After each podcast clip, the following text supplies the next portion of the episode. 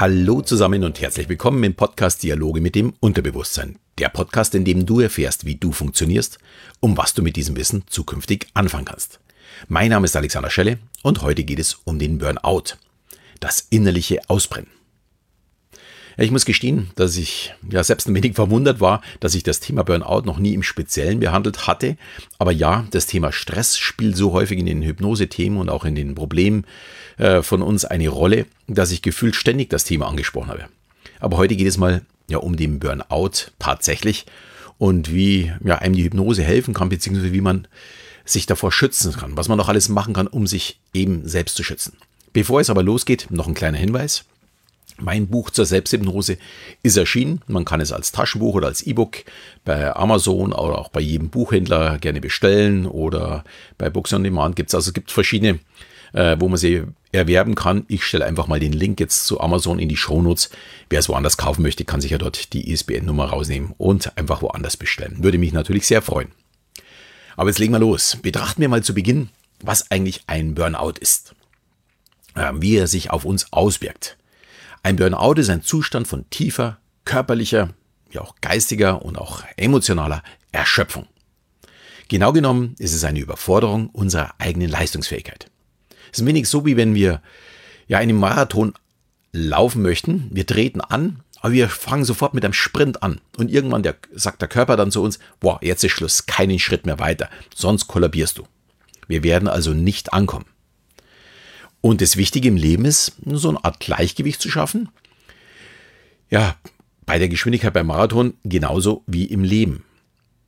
Und der Burnout ist aus medizinischer Sicht relativ jung. Er ist erst 1974 als ja, Krankheit beschrieben worden und anerkannt worden.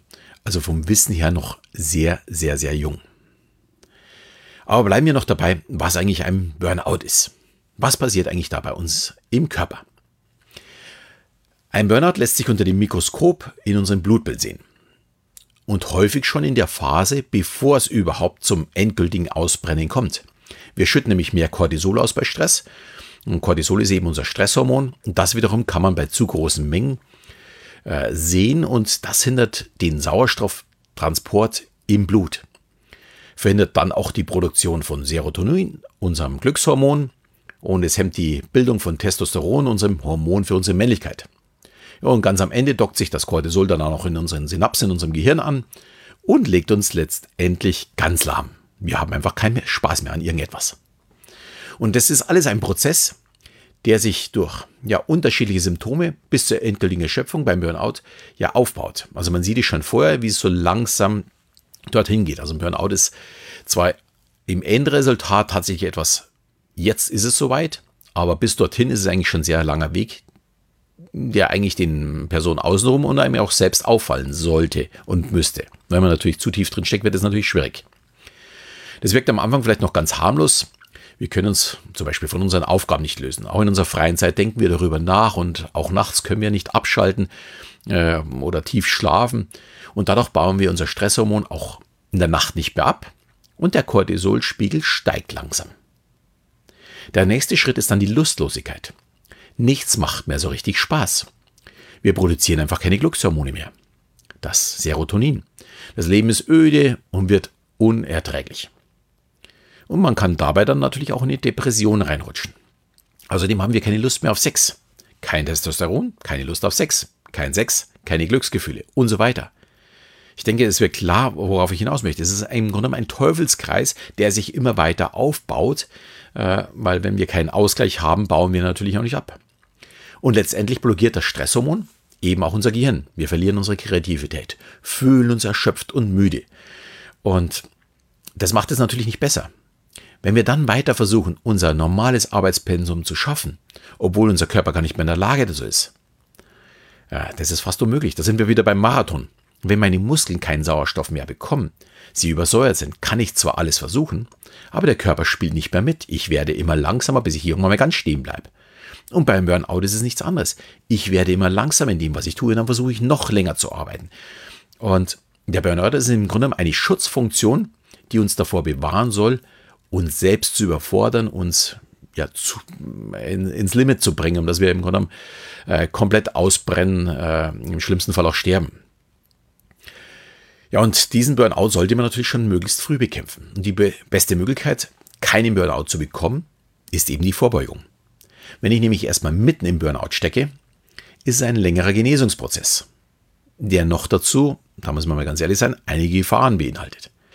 Die Fälle, die mir bekannt sind, dauerten in der Regel so zwischen drei bis neun Monaten und zum Teil mit einem wirklich längeren Krankenhaus- bzw. Reha-Aufenthalt. Und man darf auch nicht verschweigen, die Suizidgefahr in dem Bereich ist in den ersten Wochen wirklich nicht zu unterschätzen. Wenn man keine Lust mehr hat aufs Leben hat, dann denkt man wirklich darüber nach, ob man es nicht auch wirklich beenden möchte. Also man darf einen Burnout wirklich überhaupt nicht unterschätzen und so früh wie möglich ja, dagegen ankämpfen. Ja, und äh, wenn man da wirklich drin steckt, hat man so ein ganz langsames Heranführen wieder ans Leben. Langsam wieder die Lebenslust zurückgewinnen. Den Cortisolspiegel senken. Das ist eben ein ganz langwieriger Prozess. Und daher ist es wirklich wichtig, den Stress im Vorfeld zu reduzieren und es eben gar nicht so weit kommen zu lassen. Und ich möchte jetzt zehn Tipps geben zur Reduzierung ja, des Stresses. Und du kannst diese natürlich einsetzen, also jeden einzeln Du kannst dich auf ein paar wenige konzentrieren. Du kannst natürlich alle machen. Ähm, schau einfach mal, was dir am besten zusagt. Oder vielleicht bist du in manchen Sachen auch schon sehr, sehr stark äh, und sagst, naja, vielleicht kann ich nur zwei, drei Sachen dazu machen, um dass eben der Stresslevel nie drüber hinausgeht.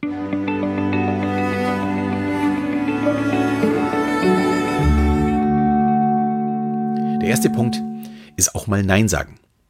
Wenn ich nicht mehr kann, muss ich auch mal eine Arbeit ablehnen oder auch privat äh, sagen, du, ich habe da keine Zeit, ich muss mal ein bisschen entspannen, das Wochenende nicht komplett vollpacken. Also Nein sagen ist schon mal ganz, ganz wichtig. Und das ist, wenn man so die Burnout-Kandidaten sich ansieht, also wenn ich da an meinen Job denke, das sind genau die, die nie Nein gesagt haben. Die lassen alles über sich ergehen und machen noch mehr und noch mehr und noch mehr. Wenn dich das trifft, ist das schon mal ein ganz wichtiger Punkt. Da gehört natürlich auch gleich zweitens dazu, die aktuelle Situation prüfen. Verlange ich oder auch mein Arbeitgeber viel zu viel von mir? Bin ich den Anforderungen denn überhaupt gewachsen? Und vor allem auch, was ist, wenn ich den anstrengenden Job geschafft habe? Habe ich dann Zeit zum Durchschnaufen oder werde ich die nächste Auf, äh, in die nächste Aufgabe gehetzt? Wiederum auch von jemand anders oder von mir selbst? Mir ist es in meinem alten Job sehr aufgefallen. Als ich noch im Key Account Management war, hatte ich oftmals Projekte, die mehrere Monate liefen und irgendwann gab es eine Unterschrift und einen Millionenvertrag und man hat langsam und entspannt begonnen, das nächste große Projekt zu finden und aufzubauen. Es gab also über das Jahr Anspannung und Entspannung, was mir extrem wichtig war. Man kann ruhig mal auch 16 äh, Stunden arbeiten, aber es muss auch eine Entspannungsphase haben. Als ich aber dann von der, damals von der T-Systems zur Telekom gewechselt bin, und ich war dann im Mittelstand für junge Nachwuchskräfte verantwortlich, dass mir ist bewusst geworden, wie sehr ich diesen Rhythmus liebe. Denn im Mittelstand war es dann tatsächlich so, dass jeder jede Woche abliefern musste. Und meine jungen Kollegen, die erst ganz frisch im Vertrieb gelandet sind, die mussten liefern. Und zwar jede Woche. Und wenn es dann mal zwei oder drei Wochen nicht so erfolgreich läuft, mussten sie noch mehr Gas geben. Da mussten sie dafür gerade stehen, da musste ich natürlich dafür gerade stehen. Und diese Arbeitsweise, muss ich gestehen, hat mir nicht so wirklich gefallen, da man dabei immer Richtung Abgrund läuft. Also immer so, ja, die Angst, äh, jetzt geht's gleich hinab. Hier kann ich auch nur jedem empfehlen, wer so einen Job hat, wo er wirklich hier Woche für Woche abliefert, hier zu schauen, wie kann ich es schaffen, dass ich ein bisschen in Vorleistung komme, dass ich auch mal eine schlechtere Zeit oder eine Zeit, wo ich mich einfach ein bisschen zurücknehme, weil das Wetter schön ist und ich auch mal um vier aufhören möchte, äh, dieses ausgleichen kann. Das ist extrem wichtig. Ja, und wichtig, um nicht runterzufallen, ist eben mein Punkt 3. Dann auch mal Lob einfordern von seinem Chef. Spaß und Anerkennung können nämlich zumindest zum Teil den Stress kompensieren. Daher, wer Mitarbeiter führt, lobt sie. Vor allem, wenn sie es nicht erwarten. Lobt sie wirklich für das, was sie tun. Denn auch, man kann auch mal Lob geben, wenn ein Vertrag nicht kommt, man aber den Einsatz gesehen hat. Also das finde ich auch extrem wichtig, demjenigen zu sagen, was ist gut gelaufen und dafür auch mal wirklich ein Lob aussprechen. Das Lob für einen großen Vertrag, ja gut, das ist selbstverständlich, da lobe ich mich selbst schon genug. Aber auch mal für die kleinen Dinge loben. Kann ich nur jedem empfehlen und man kann es auch durchaus mal offen ansprechen in einem Team, in einer Gruppe, zu sagen, wie gehen wir eigentlich miteinander um, auch Sachen zu feiern.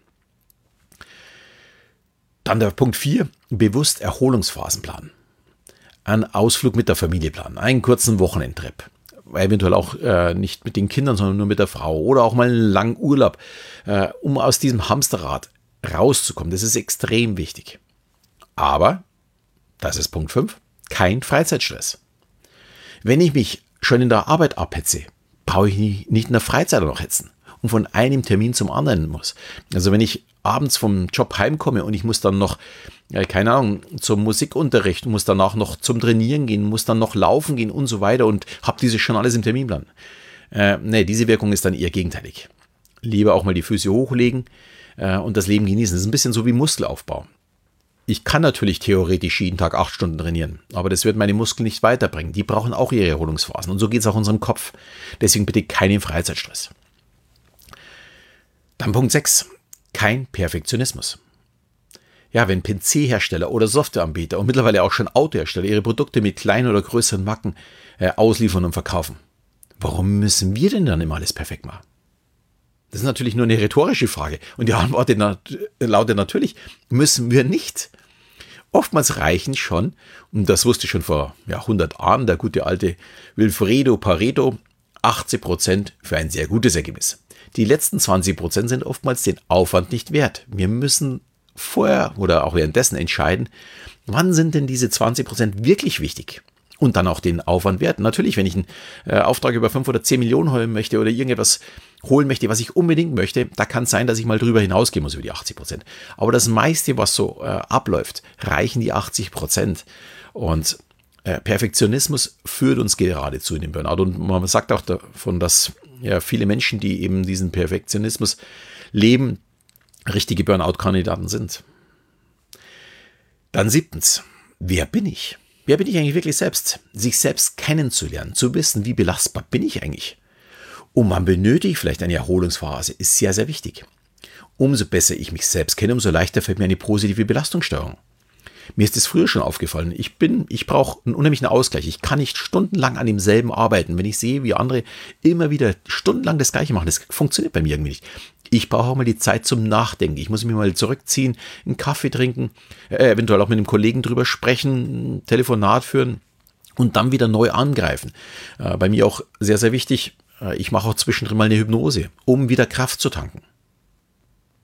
Also sich selbst kennenzulernen, sehe ich als ja mit den wichtigsten Punkt. Und wenn ich so an meine Selbsthypnose-Seminare denke oder auch an meine Shows denke, das sind genau die Themen, äh, die ich am meisten gefragt werde. Und was mir auch am meisten auffällt, dass die Leute hm, sich oftmals gar nicht selbst kennen.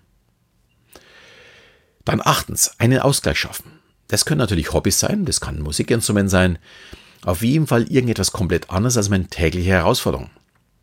Das soll andere Teile in meinem Gehirn beanspruchen. Wer den ganzen Tag zum Beispiel als Dolmetscher arbeitet und am Abend eine neue Sprache lernt, macht es wahrscheinlich, weil es ihm Spaß macht. Aber es ist in dem Fall keine Erholungsphase. Deswegen, wenn er ein Instrument lernt, wird er vom normalen Job, also des Dolmetschens, abschalten. Und das ist übrigens auch das Gefährliche, wenn man sein Hobby zum Beruf macht. Man benötigt ein neues Hobby. Mir fällt es bei mir auf, dass ich halt oftmals in der Freizeit dann auch äh, ja, Bücher lese, die natürlich mit meinem Thema zu tun hat, die mit Psychologie zu tun haben, die mit äh, neuen Kunststücken zu tun haben. Also ich bin ständig am Fortbilden, aber ich muss auch abschalten. Äh, auch wenn ich immer der Selbst- oder es aus Eigenantrieb passiert, da muss man wirklich aufpassen und einfach mal was ganz was anderes machen, mal eine Komödie anschauen, äh, irgendwas Spannendes machen, rausgehen, ähm, laufen gehen und so weiter. Also hier wirklich sich etwas Neues suchen. Und mit Laufen gehen komme ich nämlich schon zum Punkt 9, den Stress weglaufen. Ausdauersport ist ideal, um Cortisol abzubauen. Aber ich spreche jetzt vor allem nicht davon, für den nächsten Wettkampf zu trainieren. Denn das würde schon wieder Cortisol aufbauen. Ähm, sondern über eine Belastung ja, von einem 120er, 130er Puls. Also wirklich ganz entspannt und relaxed die Bewegung genießen. Um nichts anderes geht es dabei. Unabhängig vom Stress wird für unseren ja, unseren kompletten Bewegungsapparat so eine tägliche Bewegung von 30 Minuten empfohlen. Ich mache für mich jeden zweiten Tag knapp über eine Stunde. Ich gehe dabei mittlerweile jetzt 8 Kilometer jeden zweiten Tag und ich fühle mich dabei super. Puls ist bei mir da so bei 120. Momentan muss ich ein bisschen schneller gehen. Das ist echt ein Problem, wenn man das nämlich längere Zeit macht. Dann fällt natürlich mit der Zeit auch immer mehr der Puls, weil man oder weil der Körper es gewohnt ist, diese Belastung zu haben. Äh, aber ich schaue, dass ich immer so auf einen 120er Puls komme, dass ich flott gehe. Und an dem Tag, wo ich nicht laufe, weil ich laufe bloß jeden zweiten Tag, äh, ja, komme ich zu dem Punkt 10, zu einer gezielten Entspannung. Das ist natürlich mein Lieblingspunkt. Hypnose. aber auch gerne Meditation, autogenes Training, Yoga, was noch alles. Hauptsache, man gibt seinem Geist die Möglichkeit zur Stressreduzierung. Ich nutze dafür hauptsächlich meine kostenlose Hypnose Hypnoenergie. Die meisten werden es wahrscheinlich schon runtergeladen haben. Falls noch nicht, darfst du es dir gerne runterladen. Ich gebe den Link wieder in die Shownotes. Und ich biete ab heute auch eine weitere Hypnose an. Und bei dieser Hypnose geht es jetzt nicht nur um das Allgemeine, sondern hier geht es tatsächlich darum, einen Ort zu kreieren, mit dem du jederzeit deinen Stresslevel absenken kannst. Also du kannst deine Augen schließen, du kannst ihn jederzeit einsetzen und du kannst ihn auch einsetzen, wenn du schon im Burnout steckst, aber eben auch schon zur Vorbeugung. Und eben wenn du die Augen schließt, kannst du dann diese Technik an jedem Ort einsetzen. Das ist vollkommen egal, ob du im Flieger sitzt, im Auto vom Kundentermin zum Beispiel oder am Abend vorm Einschlafen. Und da geht es darum, dass ich einen Ort habe, an dem ich mich so wohl fühle, äh, wo ich sehr, sehr schnell entspanne. Das ist im Grunde eine Hypnose, die mir hilft, äh, ja, einen Meditationsort zu finden, um leichter zu entspannen. Wer daran Interesse hat, den Link stelle ich auch in die Show Notes, ist wirklich ab heute ganz neu in meinem Programm. Und ja, freut mich, wenn es jemand haben möchte. Und du merkst wahrscheinlich, mir ist dieses Thema wirklich sehr, sehr wichtig. Da ich in meinem alten Job wirklich schlimme Burnouts erleben musste. Und ich freue mich wirklich über jeden, der hier aus diesem Podcast etwas mitnehmen kann und einen Ausgleich für seinen Alltag schafft. Für mich ist das einfachste eben die Hypnose. Allerdings muss man die dann eben auch wirklich konsequent einsetzen. Beziehungsweise wenn man dann einen Entspannungsort hat, also wenn man die zweite Hypnose macht äh, und diesen mit der Hypnose dann gefunden hat, dass man den dann auch wirklich jeden Tag äh, nutzt, dass man dann auch am Anfang wirklich immer wieder reingeht und dass dieser Ort sich immer weiter aufbaut und dabei immer mehr relaxt. Ja, ich hoffe, dir hat es ein bisschen Spaß gemacht. Wie immer, wenn dir diese Folge gefallen hat, würde ich mich natürlich über eine, sehr über eine 5-Sterne-Rezension freuen. Äh, wenn ihr ein bisschen was dazu schreibt, freue ich mich natürlich umso mehr, weil dann sehe ich auch, was hat euch denn besonders gefallen. Und in diesem Sinne verabschiede ich mich bis nächste Woche. Bis zum nächsten Mal, wenn es wieder heißt, Dialoge mit dem Unterbewusstsein.